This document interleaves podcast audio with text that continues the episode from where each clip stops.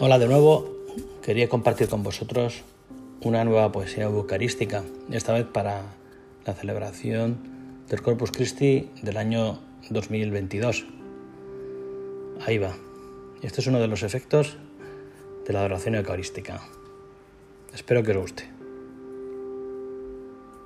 De tanto mirarte en el pan, de tanto asombro, de tanto no comprender y no sentir, y no, no. De tanto vaivén en este misterio que exige una fe a, pura fe, una extrema confianza en tus palabras. De tanto pensar y no pensar, dejar volar las ideas, aventar los sentimientos, callar al cuerpo que solo quiere comerte porque huele a pan recién. De tanto adorarte tan poco, estoy empezando a ver visiones. Te veo en mi mujer cuando pasea a mi lado.